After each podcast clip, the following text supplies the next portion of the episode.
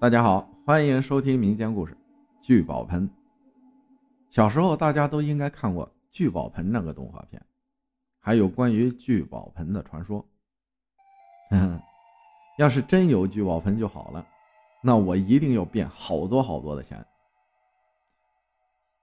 今天呢，给大家讲个聚宝盆的故事。这个故事啊，是家里有狐仙的妞妞。讲给我听了。妞妞是个东北人，八十年代的时候，妞妞家在绥化郊区，家里开了一个养殖场，专门养殖海狸鼠。这是一种皮毛可以卖钱的动物，好像是从国外传过来的。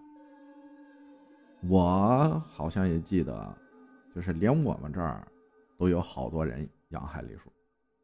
虽然事实证明，在后来。大多数人都是吃亏上当，但在当时啊，确实也成为了一种致富流行。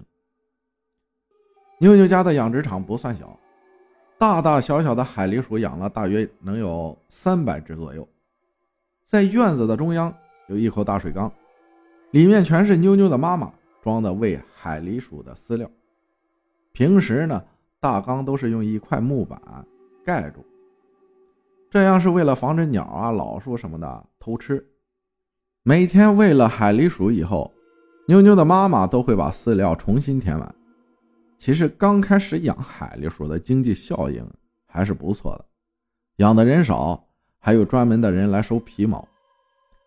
妞妞家里还是赚了些钱。可是过了一两年，养的人越来越多了，收皮毛的人啊却越来越少，这个生意渐渐的做不下去了。于是，妞妞的妈妈便决定不再养海狸鼠了。做好这个决定以后，妞妞的妈妈便把所有的海狸鼠低价处理掉了，并且把所有的笼子也拆掉了。就在拆笼子的那天晚上，妞妞却无意发现了妈妈的一个奇怪的举动。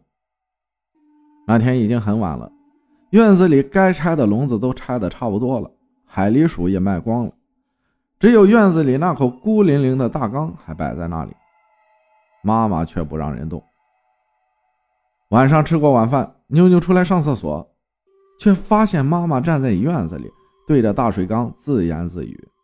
妞妞仔细一听，发现妈妈拿着一炷香跪在水缸前，嘴里念叨着：“谢谢大仙这两年来对我家的照顾，现在生意不好做了，我家里也不做这个生意了，大仙。”不用再来帮我了，去帮帮别的需要帮助的人吧，真是太感谢了。这时候，妞妞发现水缸里窜出去了一只黄色的小动物，一溜烟的就不见了。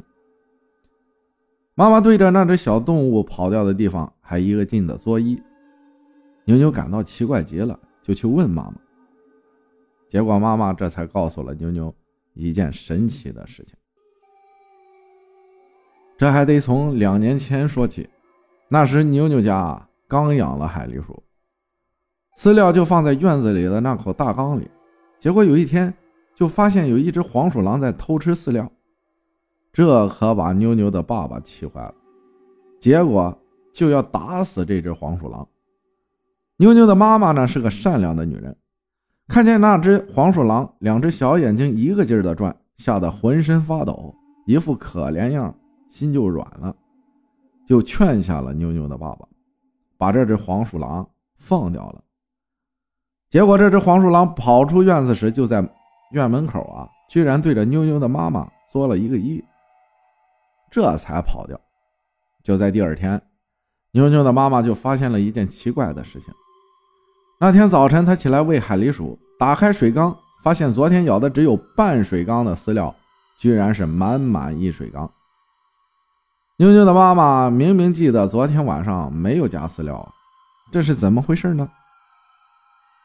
于是他又舀了半缸的饲料喂了，故意没有将饲料加满。结果第二天早晨，他起床一看，半缸的饲料居然又是满满的一缸。